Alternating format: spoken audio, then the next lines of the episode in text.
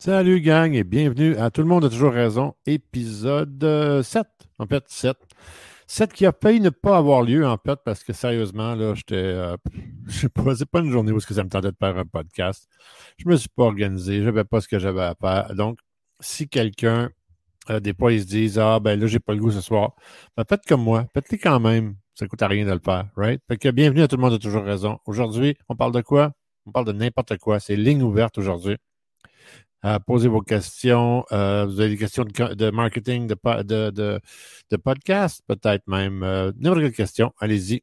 Lâchez-vous posez la question. on va parler, entre autres, en tout cas, c'est sûr, ce matin, je vais vous annoncer quelques petites choses que j'ai annoncées à mon podcast anglais qui s'appelle Everybody's Always Right. Je vais vous l'annoncer aujourd'hui aussi. on va changer un petit peu la formule. Donc, avant, tous les mardis, on avait une entrevue d'environ deux heures avec quelqu'un. Et ce que j'ai réalisé, c'est que ça ne crée pas assez de traction. Alors, euh, qu'est-ce qu'on va faire? C'est qu'on va faire des petites capsules à tout, euh, plusieurs fois dans la semaine. En fait, je n'ose pas dire euh, à quelle journée pour l'instant. Je vais voir à quelle fréquence je vais les faire au fur et à mesure. Mais donc, à partir de la semaine prochaine, je vais commencer à faire mes petites capsules euh, qui ne dureront pas deux heures. Et c'est pas tous les mardis que je vais avoir des entrevues non plus. Des fois, je vais passer à travers des points importants dans les nouvelles. Comme aujourd'hui, d'ailleurs, euh, ça va être pas mal ça, la, le, ce dont on va parler aujourd'hui. On va passer à travers certaines des nouvelles. il y a tellement de choses qui se passent avec la COVID, la décision de François Legault, euh, notre ami Trump. Tabarnouche, ce gars-là, c'est une nouvelle en soi. C'est incroyable. On va regarder ensemble, je vais partager mon écran, on va regarder ensemble qu'est-ce qui se passe aux nouvelles, parce que ça aussi, ça va être intéressant. D'ailleurs, je vais moi-même aller sur ma page Facebook pour m'assurer que je partage bien euh, ce podcast live. Donc, tout le monde, euh, mettez des commentaires, vous avez des questions, allez-y. Euh, si vous voulez être live en passant avec votre caméra ou juste votre micro, euh, je mettrai le lien. Dites-moi le puis je vous mettrai le lien, puis vous irez live. On s'en fout. C'est, c'est, ligne ouverte aujourd'hui. Vraiment, là, j'ai, pas de scénario, j'ai pas de script. D'habitude, je suis super préparé, puis ça me tentait pas aujourd'hui. Normalement, en fait, j'ai failli envoyer un message disant je ne ferai pas le podcast. Euh, tout le monde a toujours raison aujourd'hui euh, parce que euh, bla bla bla bla, événement dans ma vie euh, personnelle, bla bla bla bla, problème technique, bla bla bla bla. finalement, j'ai dit, gars, tu sais quoi? En entrepreneuriat, la première chose qu'on dit aux gens, c'est lance-toi, puis assure-toi de toujours être là. Puis euh, sois euh, persistant dans ton approche. Donc, je suis persistant dans mon approche. Je ne suis même pas peigné. J'ai l'air de, la chienne à Jacques, comme dirait un bon Québécois. Mais j'ai décidé de le faire quand même. Donc, faites la même chose. Si vous avez un projet et ça ne vous tente pas de le faire, ben, levez-vous, faites-le pareil. Ça ne coûte rien d'essayer de toute façon. Right? Le monde va dire quoi? Ils vont dire euh, c'était mauvais. Ben, ce sera mauvais, c'est tout. Hein?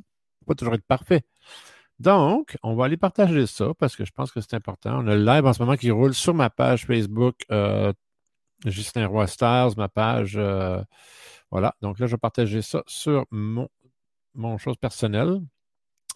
Et on va euh, s'assurer qu'il y a plus de monde qui nous écoute parce que c'est ça qui est le fun. Hein? C'est le fun quand le monde nous écoute. Donc, parce qu'on s'en va avec ça. Et voilà. Un petit share, partage. Voilà. Boum. Et Excusez-moi. ça, va, ça va super bien, mon affaire. Voilà. Share to newsfeed. Et on veut ça pour tout le monde, pas juste les amis. Voilà, voilà, voilà. Public. Post. Voilà.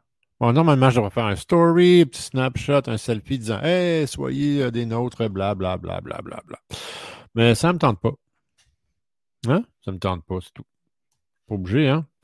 Donc, est-ce que ça vous dirait de parler un petit peu des dernières nouvelles? Alors, est-ce qu'on commence par du marketing ou est-ce qu'on commence par la politique? Joe Biden, Trump, est-ce qu'on commence par notre ami Trudeau? Est-ce qu'on parle... Euh, ouais, il y a tellement de sujets intéressants. Il y a même Mike Tyson, qui, le retour de Mike Tyson à la boxe, qui a l'air d'être assez spécial. Que dire, que dire, que dire? Là, j'ai mon écran ici. Pour ceux qui se demandent pourquoi je ne regarde pas l'écran là tout le temps, ça, c'est mon écran d'ordinateur est ici. Et j'ai un autre écran là euh, où est-ce que je vais pouvoir voir vos commentaires. Donc, j'aurai plus de vous parler dans ce temps-là. Euh, pour ceux qui sont sur le podcast audio, je m'excuse. Ben, c'est ça. soyez au live, c'est super intéressant qu'on fait des lives.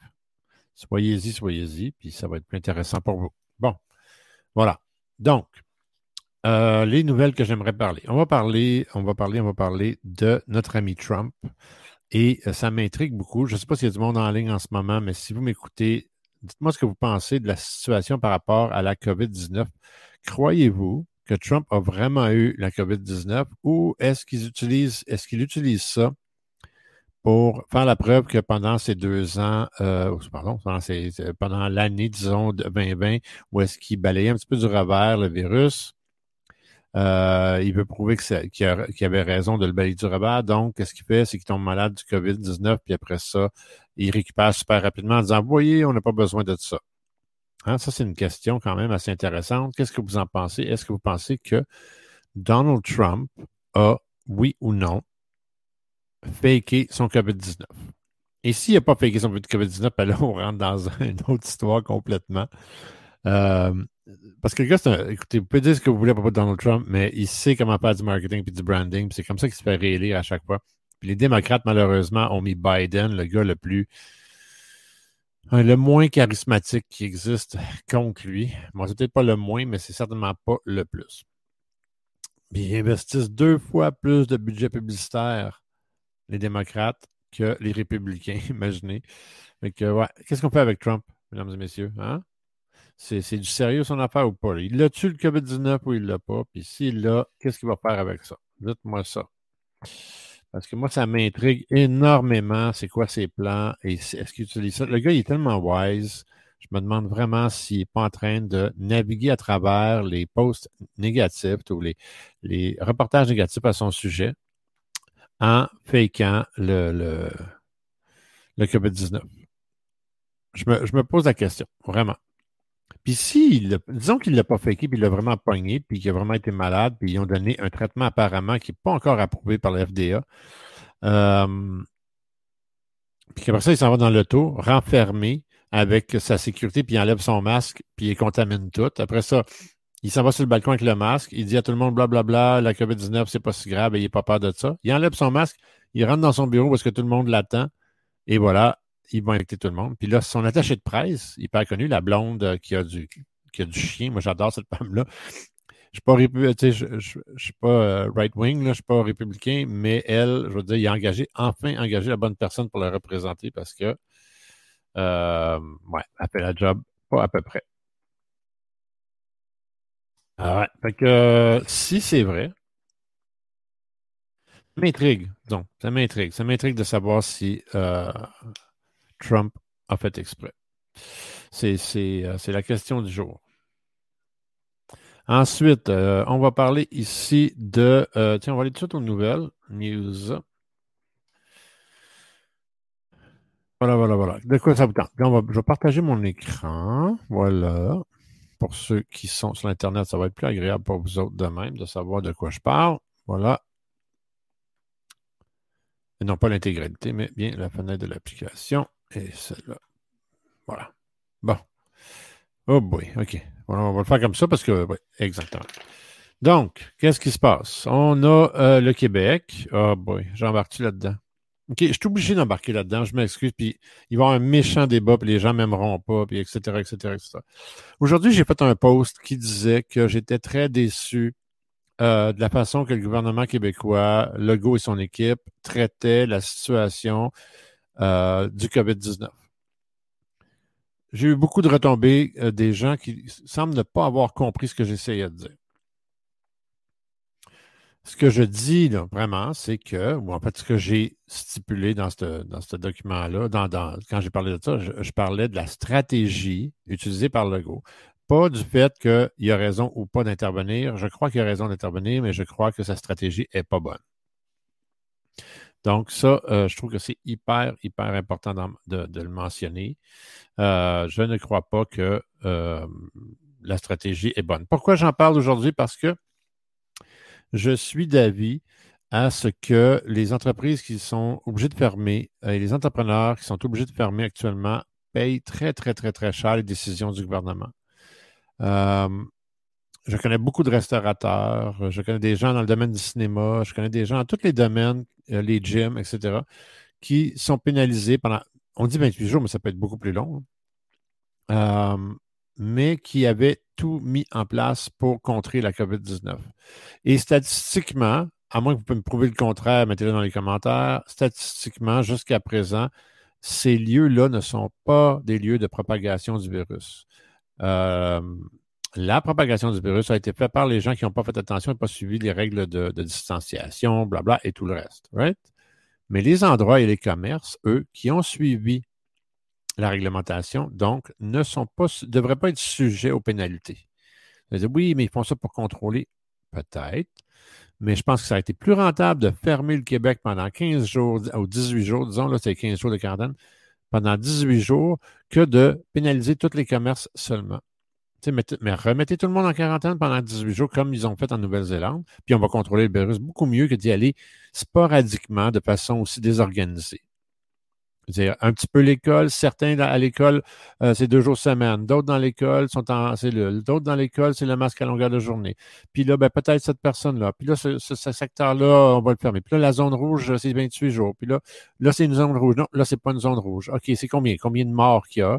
Euh, il n'y a pas beaucoup de morts, mais il y a beaucoup de cas parce qu'on teste beaucoup plus. Mais bon. C'est le bordel.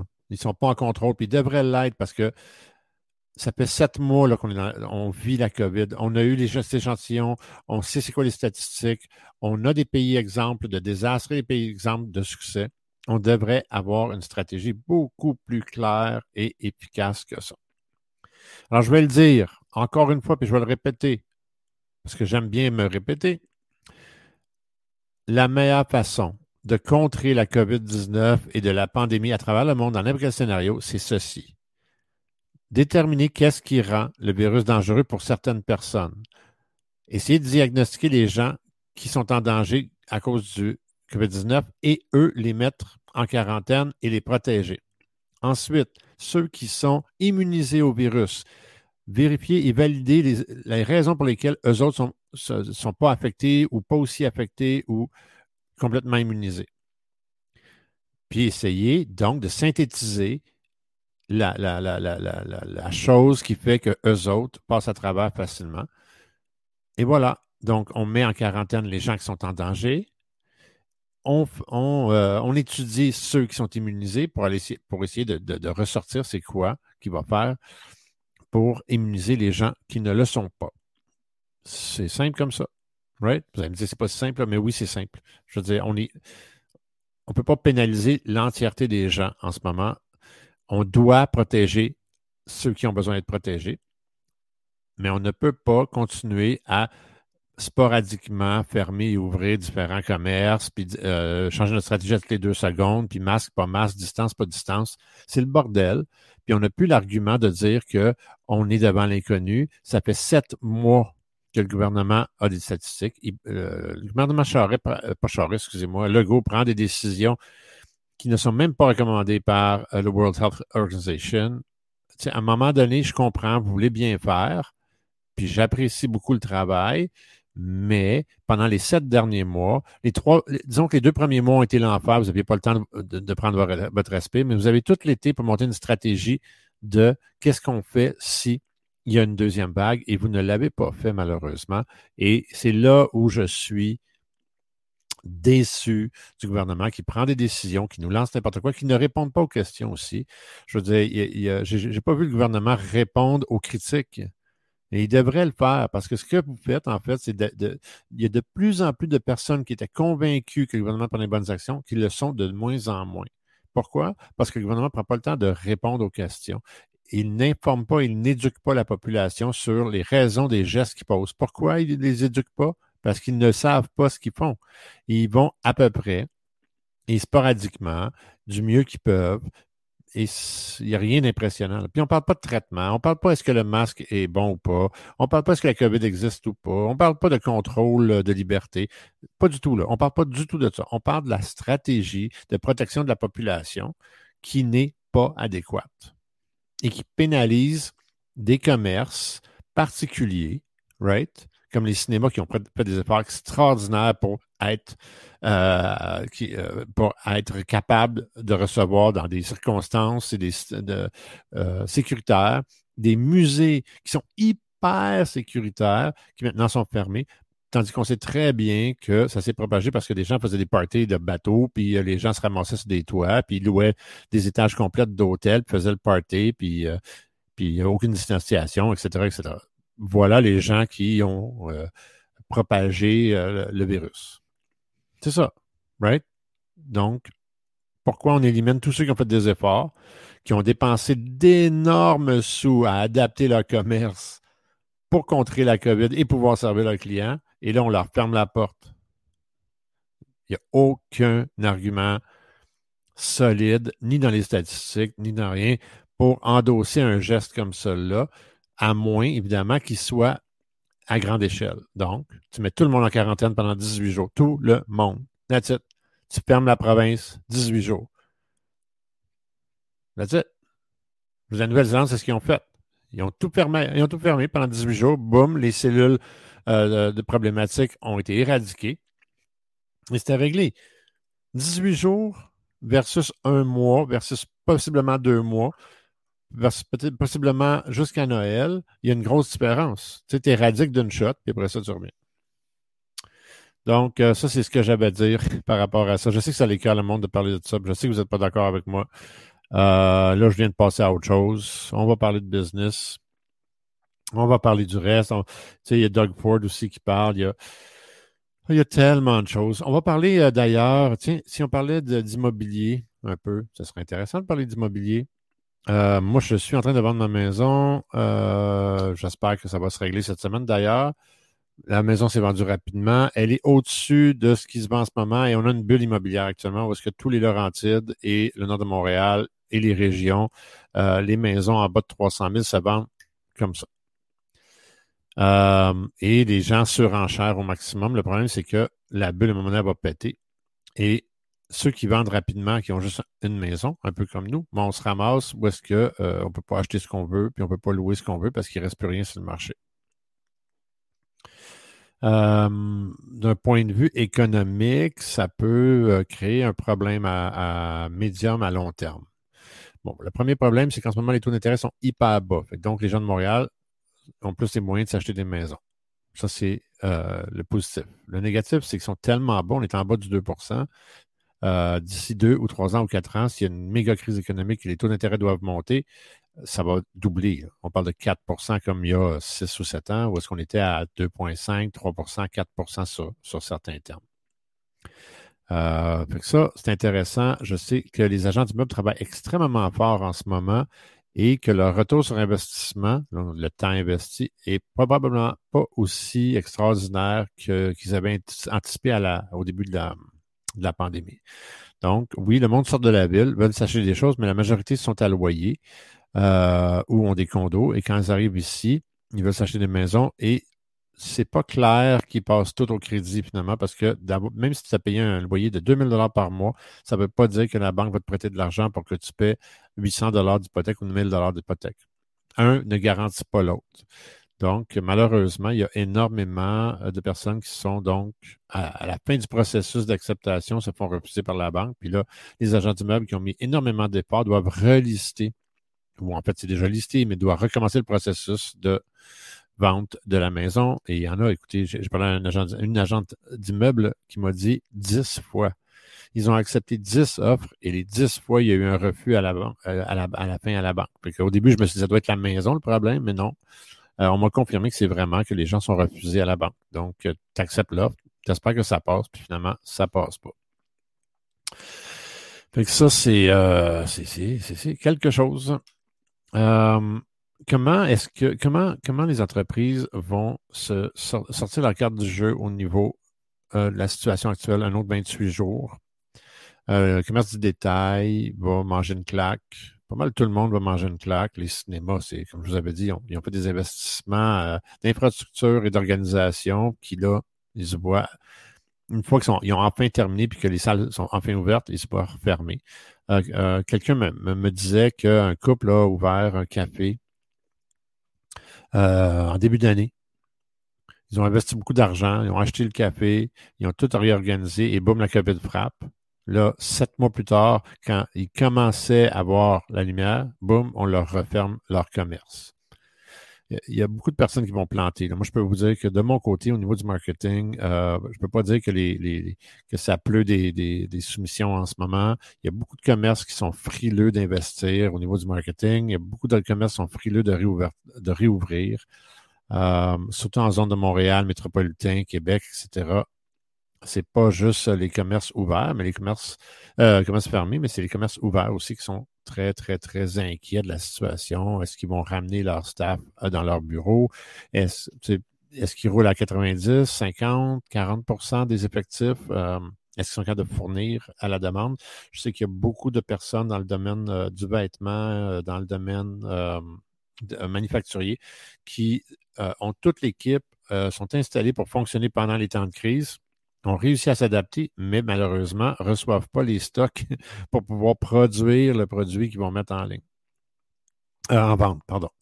Donc, euh, ça, c'est deuxième problématique assez euh, difficile à gérer. Donc, qu'est-ce que qu'est-ce qu'on peut faire pour se sortir de cette situation-là? écoutez, c'est Premièrement, il faudrait prévoir le coût à long terme pour les prochaines années parce que je ne crois pas qu'on va être à notre dernière pandémie, malheureusement. On rentre dans un scénario, euh, je revenais tout à l'heure là-dessus, euh, on rentre dans un scénario actuellement, dans, une, dans un air où est-ce qu'il va y avoir de plus en plus de pandémies. Euh, il va y avoir de plus de situations d'épidémie, il va y avoir de plus en plus de problèmes de santé, de propagation, parce qu'il y a de plus en plus d'import-export. On rouvre les frontières à des pays sous-développés qui ont peut-être pas les systèmes de santé que nous, on a. Donc, il va falloir que les entreprises et les gouvernements soient prêts aux prochaines. Parce que, comme je vous dis, il va y en avoir de plus en plus. Non seulement ça, mais l'environnement en soi, on parle de l'environnement, vraiment euh, green, euh, devient de plus en plus propice à la propagation des virus parce que les hivers sont plus courtes, les chaleurs sont plus intenses et on sait que les virus aiment beaucoup la chaleur et l'humidité. Donc, les entreprises vont devoir s'adapter à ça, les systèmes manufacturiers vont devoir s'adapter à ça. Étrangement, la consommation n'a pas diminué. Donc, les consommateurs achètent pas moins qu'avant. Au contraire, je vous dirais qu'il y en a plusieurs qui ont acheté beaucoup plus depuis. Donc, euh, consommateurs euh, très prêts à acheter. Ils sont pris chez eux, ils n'ont rien d'autre à faire, il faut qu'ils consomment. On, est dans l'ère du consommateur, donc euh, comment ils vont faire ça? Ça, c'est les gens cherchent, sont sur eBay, sont sur euh, Amazon, sont dans les boutiques en ligne et ils achètent. Ils se font livrer des choses. D'ailleurs, les, stocks d'Amazon ont monté en conséquence. Il y a beaucoup de stocks actuellement qui montent en conséquence. Donc, euh, il y a toute une formule en ligne. Est-ce que toutes les entreprises peuvent vendre en ligne? Je crois que une grosse portion, même dans le business to business, pourrait avoir un système de transaction en ligne. Parce que dans le business business, ça se fait souvent par téléphone, donc euh, en ligne ou par téléphone, c'est correct. Bon, si tu veux être en usine, visite virtuelle, il y a juste la vérification des matériels des fois qui ou le contrôle de qualité qui sera qui va falloir être innovateur, mais ça devrait fonctionner. Comment est-ce qu'on fait pour avoir des productions euh, plus adéquates? Ben, la robotisation. Hein, Monsieur Musk serait euh, super d'accord avec nous autres en robotisant, euh, ben, pas juste lui d'ailleurs, euh, Jeff Bezos qui adore l'automatisation aussi serait d'accord. Il va falloir automatiser les usines le plus possible pour que à chaque fois qu'il y a une pandémie ou une situation comme celle-là, on puisse quand même produire. Bon, problématique avec la production automatisée, c'est que ça fait moins d'emplois, moins d'emplois, moins d'acheteurs. Hein, l'argent, c'est circulaire, ça va d'une main à un autre. Donc, s'il y a une main qui n'est pas là pour la recevoir, elle ne sera pas là pour la redonner. Euh, in the news, on a Airbus euh, qui lance une nouvelle version d'un jet d'affaires. Ça, ça me fait rire un petit peu. Bon. OK. Euh, on va parler de ça parce que ça m'intéresse de le dire. Il y a un gros marché pour les avions privés en ce moment. C'est très drôle parce que oui, on a de plus en plus de millionnaires, ça c'est vrai. Euh, par capita, c'est aux États-Unis, au Canada, en Europe, il y a de plus en plus de millionnaires. Mais on est supposé être de plus en plus green, de plus en plus environnementaliste, mais on met des avions, de plus en plus d'avions privés dans les airs. J'ai une petite difficulté avec ça, j'ai comme un malaise par rapport à ça. Euh, Bombardier est une compagnie quasiment québécoise, hein, presque plus maintenant. Bon, je devrais dire, y euh, vive euh, les ventes de jets privés. tu sais, tout le monde rêve d'avoir un jet privé, mais je veux dire, il faut créer le moins de pollution possible et on a déjà en masse d'avions publics. Euh, à quel point on a besoin d'autant de jets privés? Sincèrement, je me pose la question. Euh, mais tant mieux pour Airbus, c'est super le fun. Ils font des jets, euh, ils font des beaux jets, puis ils vont avoir plein de commandes de multimillionnaires et de multimilliardaires. je suis très content pour eux autres. Avec une autonomie de 10 000 km, ça commence à être intéressant. On parle d'environ quoi? C'est quoi, 4 000 km entre Montréal et Los Angeles environ? Donc, ça serait, euh, mettre pas de plein, quatre fois Montréal-Los Angeles. Ah, toi, euh, ils disent Londres-Los Angeles. Euh, c'est quand même pas pire. Donc, ça, c'est dans l'actualité des affaires. Bon, excusez-moi, on est en train de loader. Qu'est-ce qui se passe au niveau des gros brands en ce moment? Donc, il n'y a pas grand-chose qui se passe, en fait. C'est le fun, hein? ça me donne de moins en moins d'informations, de moins en moins de choses à partager. Il n'y a, pas grand-chose, mis à part les élections et la COVID, qui, euh, qui remplit nos écrans. Puis on est un peu pris dans ce scénario-là, comment ça affecte la vie commerciale, comment. Bon, on a, euh, au niveau des politiques, c'est la même chose. Je veux dire, si Trump est réélu, euh, quel type de, de réglementation est-ce qu'il va mettre au niveau de l'exportation? ça, devrait être assez intense de ce niveau-là aussi. Qu'est-ce, qu'on, qu'est-ce qui va arriver avec, ces, euh, avec euh, les entreprises canadiennes? Est-ce qu'on va toujours être dans un scénario où est-ce qu'on doit toujours plier aux demandes et aux requêtes des États-Unis? Qu'est-ce qu'on va faire avec ça? Ça, c'est la question du jour. Si Biden rentre, ben, Biden, c'est pas Obama, hein, pour s'entendre là-dessus, mais il est plus diplomatique que euh, Trump. pour le Canada, probablement que Biden est un meilleur deal. Surtout avec Trudeau qui est qui semble avoir beaucoup de, difficultés à se faire respecter euh, à l'international par les, leaders les plus, les plus puissants, que ce soit Poutine ou que ce soit Trump ou que ce soit. Je pense qu'avec la, France, ça va bien, mais il y, a, plusieurs. En fait, le Brésil, donc, si Biden rentre, nous, c'est une, belle porte d'entrée. Il y a plus de matière à négociation et à entente entre le Canada et les États-Unis, ce qui veut dire que ça va ouvrir probablement les frontières à de l'échange un peu plus intéressant. Euh, mais beaucoup qui vous diront que Trump aux États-Unis a en effet aidé l'économie. En tout cas, il y a des gens qui, ont beaucoup de sous qui croient ça. Donc, euh, c'est à voir. Euh, j'écoutais dernièrement aux nouvelles, on parlait de comment les entreprises, les entreprises qu'on appelle brick and mortar, donc les entreprises qui sont qui, ont boutique ou qui ont qui ont une boutique, exactement. Pignon sur rue, pardon. Ça, brick and mortar, c'est pignon sur rue en français comment ces, entreprises-là allaient gérer la crise et comment ils allaient euh, pouvoir sortir la carte du jeu? Et j'ai regardé Whites, les euh, Buandrette Whites, qui m'ont vraiment impressionné. Euh, le, jeune couple qui gère ces Buandrettes-là, moi, je, vous recommande. C'est une entreprise du Québec. c'est vraiment impressionnant comment ils gèrent leur entreprise. Ils sont en pleine croissance. Évidemment, la COVID a des avantages, c'est que euh, tu ne sors pas à Buandrette autant. Et donc, eux, ils ont un système de livraison. Euh, leurs buandrettes sont hyper propres. C'est comme la nouvelle génération des, euh, excuse-moi, pas de buandrettes, mais des nettoyeurs, nettoyage à sec, etc. Très bon exemple de comment retirer ta carte du jeu. Eux autres ont pris avantage de la COVID. Ils ont su s'adapter. Ils ont une présence sur les réseaux sociaux. Au niveau du content marketing, la propriétaire elle est euh, très, très, très présente. En plus, elle, est, a une voix hyper radiophonique, donc euh, euh, c'est très plaisant de l'écouter parler. Et là, on la voit et c'est du day-to-day. donc, elle rentre dans, son commerce, ça montre comment ils sont en train de monter la nouvelle boutique, ils peinturent, le choix de tuiles. Après ça, comment ils livrent les nouveaux camions, comment ils ont rappé les nouveaux camions. Tout ça fait partie du processus puis du content marketing ou du marketing du contenu de euh, les nettoyeurs Whites. Et ce que ça crée, c'est que ça crée un envouement, ça crée un, sens de l'appartenance et ils ont réussi comme ça à sortir la carte du jeu. Donc, je vous dirais qu'actuellement, pour une, entreprise qui est pignon sur rue, c'est la solution. La solution, c'est d'être extrêmement présent et euh, sur le web, dans les réseaux sociaux, de créer cette appartenance-là avec l'usager ou la personne qui vous regarde. Vous allez, euh, vous allez me dire, ah, OK, parfait, je vais mettre des photos, euh, mais, mais c'est plus que ça.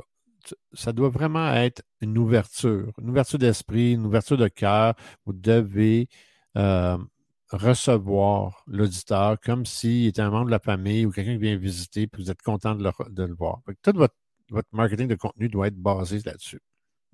Parce que c'est la meilleure façon de bâtir une relation avec votre client, c'est qu'il se sente chez lui quand il est chez vous. Et vu qu'on ne peut pas le faire avec la COVID, ben, ça doit se faire à travers les réseaux sociaux. Donc, euh, allez voir ça, White, c'est un excellent exemple. Je pense que pratiquement toutes les entreprises peuvent faire ça si vous avez un bon système de livraison, si euh, vous êtes accessible, si vous avez un bon site web avec un système euh, d'achat en ligne ou de réservation en ligne, ben, tout ce qui vous reste à faire à partir de là, c'est de créer ce lien-là. Donc, vous n'êtes pas obligé de dépenser 20 euh, 000 par mois en publicité. Vous pouvez la créer vous-même en étant ouvert puis en propageant votre bonne nouvelle à la population. Euh, c'est de loin, c'est de loin la façon la moins dispendieuse de vous faire connaître et de vous faire apprécier. C'est par contre probablement le processus qui prend le plus de votre temps ou celui d'un de vos employés. Euh, donc, l'investissement, il est plus vers ça. Euh, mais il est moins financier au niveau, tu n'as pas besoin de faire des campagnes publicitaires, right? Mais ta campagne publicitaire, tu la fais sur tes réseaux sociaux avec ton propre contenu euh, que tu édites. Puis oui, il faut que ça soit un peu léché, mais les gens aiment mieux. Les gens aiment mieux avoir l'impression qu'ils font partie de votre famille que de voir une photo hyper léchée. Je veux dire, euh, un Instagram avec une belle photo là, qui est juste parfaitement prise, c'est plus ce qui fonctionne vraiment. Euh, ils aiment mieux savoir comment tu as pris la photo, puis quel produit tu as utilisé pour faire cette photo-là, puis se sentir comme si vous leur parliez directement. Donc, par exemple, quand vous parlez, comme je le fais en ce moment, quand vous parlez à votre auditoire, regardez pas votre écran, regardez pas la personne, regardez pas les images, regardez directement dans la lentille c'est minime comme truc, mais déjà là, la personne va avoir l'impression que c'est à elle que vous parlez. Puis, elle sait consciemment que c'est pas à elle que vous parlez directement, mais ce lien-là est beaucoup plus direct si vous le faites comme ça.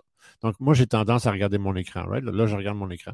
Donc, vous voyez, le lien, il n'est pas direct. Mais quand je regarde dans la caméra et que je vous parle directement, ben, ça donne un lien, ça donne une connexion. C'est à toi que je parle. Je ne parle pas à l'autre, je ne parle pas au voisin, je ne parle pas à l'écran qui est là, c'est à toi que je parle.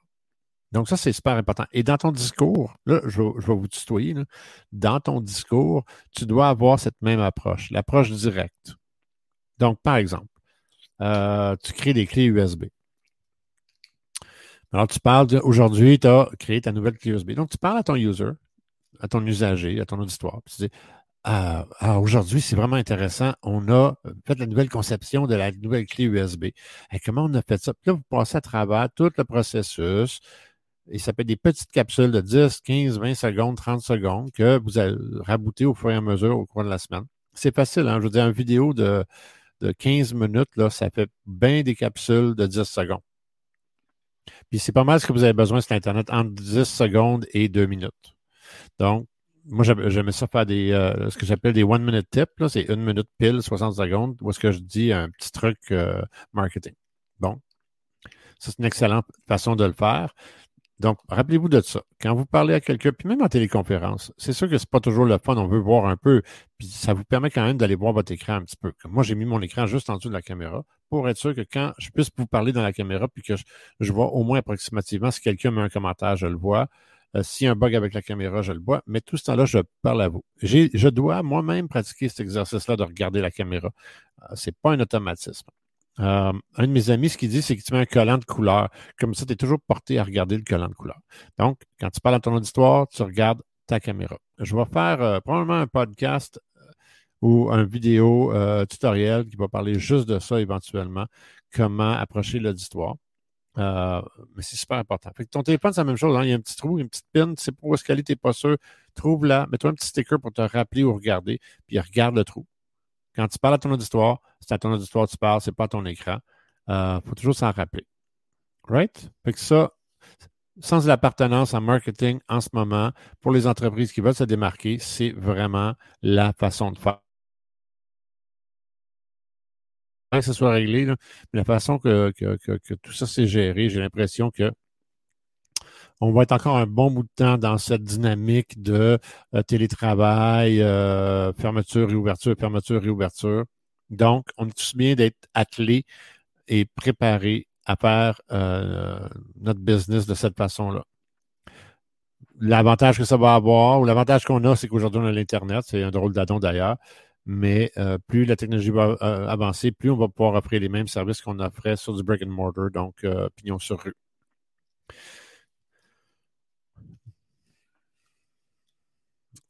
Alors, bon, autre dynamique euh, ou autre marché qui fonctionne super bien en ce moment, c'est les marchés. Euh, je vais juste enlever l'écran parce que ça m'énerve un peu.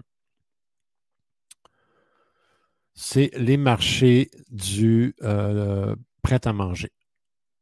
Donc, on parle de Good Foods. Il y en a plusieurs. Je ne sais pas pourquoi je parle de Good Foods en particulier, mais il y en a plusieurs maintenant. J'ai aussi quelqu'un euh, que j'apprécie beaucoup qui, elle, euh, fait des plats Zoe. Zoe, Zoe. Attendez, je vais vous dire ça tout de suite.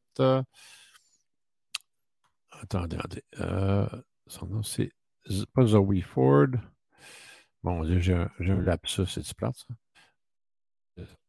Et bon, le temps que je cherche c'est qui la personne, je vais euh, continuer ce, dont je vous parlais.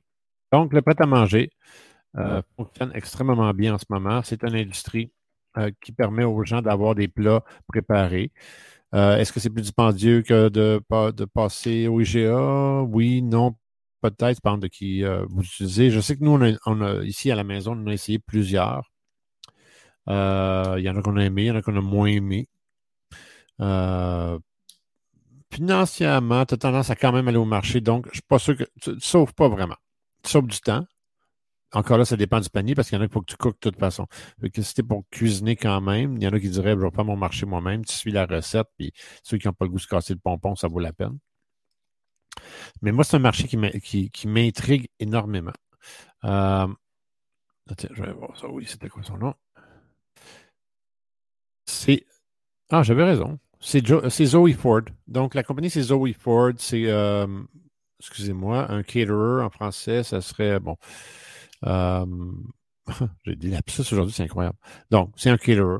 C'est une personne, c'est une compagnie qui fait de la nourriture pour des, de l'événementiel, qui maintenant fait des prêts à manger. Donc, vous pouvez commander un repas, mais vous pouvez aussi commander euh, pour deux jours de repas, puis elle va vous préparer ça. Euh, allez voir aussi sur son euh, Instagram, Zoe Ford Montréal. Euh, elle donne des recettes, des trucs, des façons rapides de faire. Elle réinvente en fait des recettes traditionnelles de façon plus rapide et plus hip et plus fun.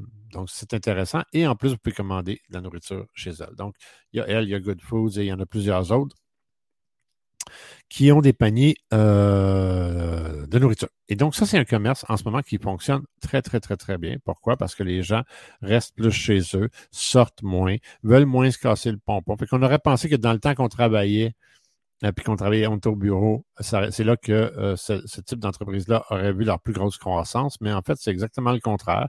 Ça a le plus de croissance quand les gens sont restés chez eux parce que, bon, les gens vont moins au IGA, vont moins dans les marchés, veulent moins se casser le pompon. Donc, euh, ils font ces commandes-là. Au niveau du branding, j'ai quelques petits bémols. Euh, je trouve que la majorité s'imite. Je n'ai pas vu personne sortir la carte du jeu. Pas mal tout le monde ressemble. Il y a les couleurs qui changent, puis un peu le logo, mais sinon, euh, tout le monde utilise le même type de marketing. Ça ne serait pas difficile pour une entreprise qui ait un petit peu d'imagination de se démarquer dans ce marché-là parce qu'ils ont pas mal toutes la même stratégie de marketing, ils ont pas mal toutes la même image avec des couleurs différentes. Donc, si vous voulez vous lancer dans ce domaine-là, peut-être penser à revoir un petit peu l'impact euh, commercial de votre marque, et d'essayer de vous, différencier des autres parce qu'il y a de la place, là, il, manque beaucoup, beaucoup, beaucoup euh, d'imagination au niveau du branding et du marketing de ces entreprises-là, comme énormément. Ils se plient pas mal sur la vague en mouvement. Euh, il y a peut-être euh, et voilà qui avait une image un peu plus léchée, mais on en, on en, on en entend pratiquement plus parler. Donc, ou ils ont assez de clients puis ils sont pas intéressés à développer plus de marché, ou euh, ils sont perdus dans, dans ce que j'appellerais le, le, crowd et la foule euh, de ce domaine-là. Donc, ça va être ça pour aujourd'hui, mesdames et messieurs. J'espère que vous avez apprécié. C'est le podcast le moins long que j'aurais fait, mais comme je disais, aujourd'hui, je n'étais pas du tout préparé. Je ne pensais pas de faire mon podcast et j'ai décidé de le faire quand même. Euh, c'est avant que je déconnecte, si vous avez des questions, allez-y. Sinon, ben, on se voit la semaine prochaine à mon prochain podcast. N'oubliez pas que la semaine prochaine, on va avoir plus de podcasts, beaucoup mieux organisés, à plus, de plus courtes euh, émissions. Et euh, une fois de temps en temps, on va revenir avec nos émissions de deux heures ou une heure en entrevue avec des personnes importantes ou des personnes qui sont dignes ou en fait que j'aime, que je veux partager avec vous. Donc, ça, on va revenir euh, d'ici euh, la semaine prochaine. En fait, on va, en, avoir déjà un autre. Euh, ceux qui parlent, qui sont bilingues, n'oubliez pas que j'ai les jeudis mon podcast anglais Everybody's Always Right, qui lui aussi va rentrer dans une formule où est-ce qu'on va avoir plus, de, plus souvent de podcasts de moins grande échelle. Donc ça, ça devrait être intéressant. si vous avez des suggestions ou il y a des sujets que vous aimeriez traiter, ben envoyez-les-moi à info à commercial kingsandbros.com, qui est aussi d'ailleurs, laissez-moi vous montrer ça, euh, mon site euh, officiel de, de, de, mon magasin en ligne officiel qui manque un peu d'amour d'ailleurs, mais allez sur info, euh, pas info, mais euh, envoyez-moi un courriel à info à commercial ou un message en privé dans mes réseaux sociaux.